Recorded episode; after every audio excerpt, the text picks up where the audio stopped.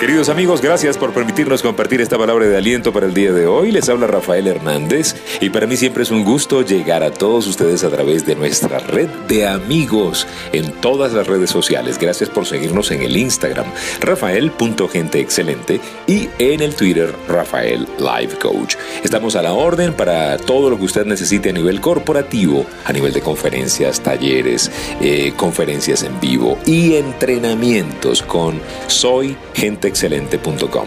Repito, nuestro site es www.soygenteexcelente.com. Gracias por seguirnos y gracias por siempre estar allí pendientes de lo que hacemos en Palabras de Aliento. El episodio de hoy, hijos difíciles.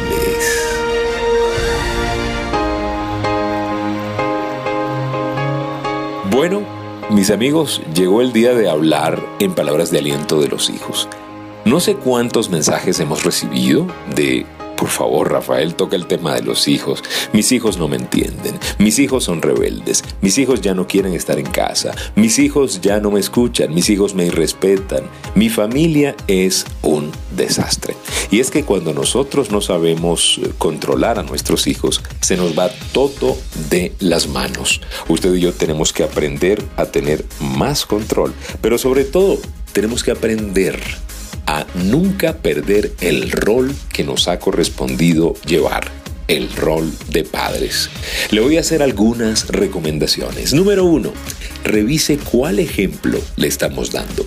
Lo que usualmente nos molesta de nuestros hijos es lo que ellos están viendo en nosotros y están copiando. Porque nuestros hijos podrán ser desobedientes, rebeldes, pero lo que sí hacen bien es fotocopiar el rol de los padres. Revise qué ejemplo le estamos dando. Número uno, sea usted estricto.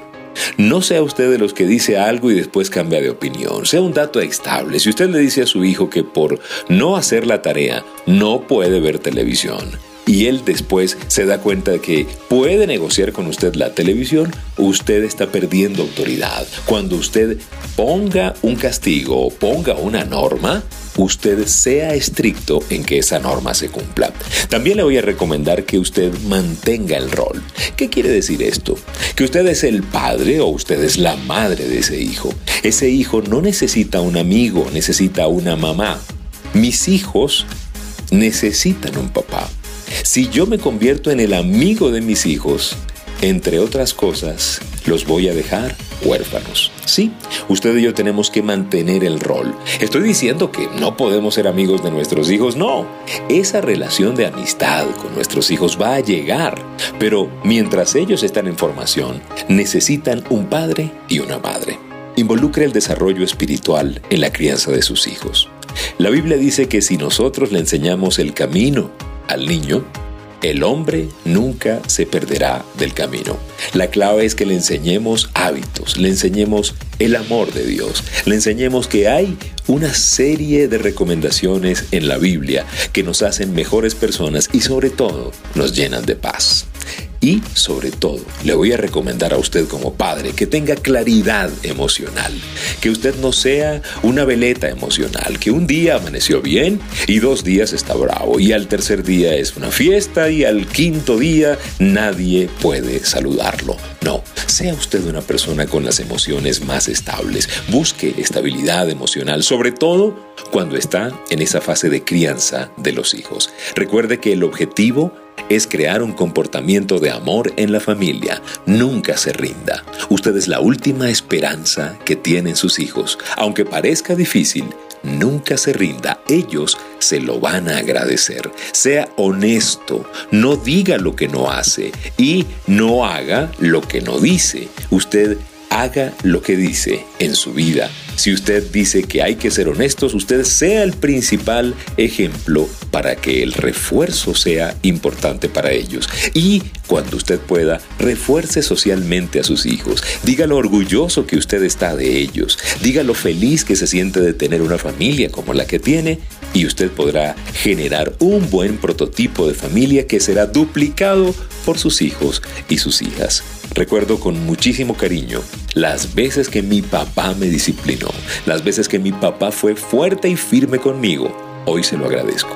Mucha gente decía que era muy cruel y muy fuerte, pero yo hoy siento que esa fuerza que Él le imprimió en mis días difíciles es lo que ha contribuido a que yo pueda ser una persona diferente. Así que gracias viejito por ser un hombre firme, por ser siempre un papá. Y, obviamente, gracias a mi mamá por también nunca desautorizarlo, aunque algunas veces no estuviese de acuerdo con la disciplina de mi papá. Los dos me dieron un tremendo ejemplo que quiero duplicar para mi familia. Vamos con las tres recomendaciones de palabras de aliento para el día de hoy. Número uno, sean padres, no sean amigos. Después ya vendrá la amistad. Número dos, dele prioridad a su familia. No ponga el trabajo primero, ponga a su familia primero. Y número tres, sea usted el ejemplo de lo que quiere ver en sus hijos. Muchísimas gracias por permitirnos compartir esta palabra de aliento para el día de hoy. Cuídense mucho, sean felices y recuerden, si pongo a Dios de primero, nunca llegaré de segundo.